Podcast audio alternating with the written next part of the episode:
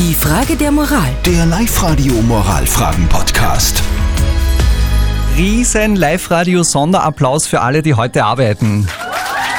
Uh, ihr seid großartig in den Supermärkten zum Beispiel auch oder in den Krankenhäusern, bei den Einsatzorganisationen. Schön, dass wir uns auf euch verlassen können.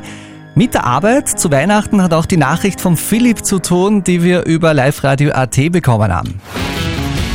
Live-Radio. Die Heiligabend-Frage der Moral. Der Philipp ist der Meinung, dass an Weihnachten die arbeiten sollten, die nicht an Gott glauben. Also die Ungläubigen, weil Weihnachten ja ein religiöses Fest ist.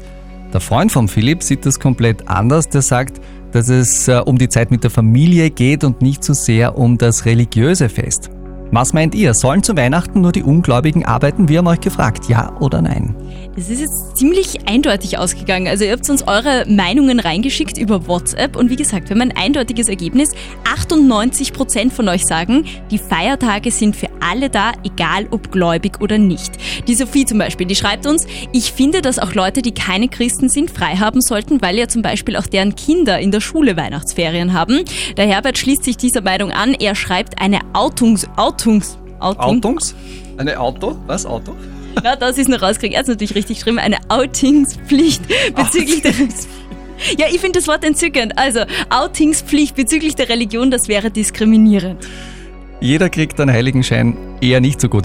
Was sagt unser Experte zu dem ganzen Thema? Lukas Kehlin von der Katholischen Privatuniversität in Linz. Wir haben die Nachricht von Philipp an ihn weitergegeben und hier kommt seine moralische Antwort an dich. Grundsätzlich sollte niemand gezwungen werden, an einem für ihn religiös bedeutenden Feiertag zu arbeiten. Nun ist aber Weihnachten nicht nur ein religiöser Feiertag, sondern auch eine Zeit, die man unabhängig vom Glauben mit der Familie verbringt. Für das religiöse Feiern im engeren Sinne reicht ja auch der Besuch des Gottesdienstes an Heiligabend und es häufig auch mit Arbeiten unter einen Hut zu bringen. Und da der kulturelle Aspekt von Weihnachten überwiegt, sollte der Glaube keine Rolle spielen, ob man arbeiten muss.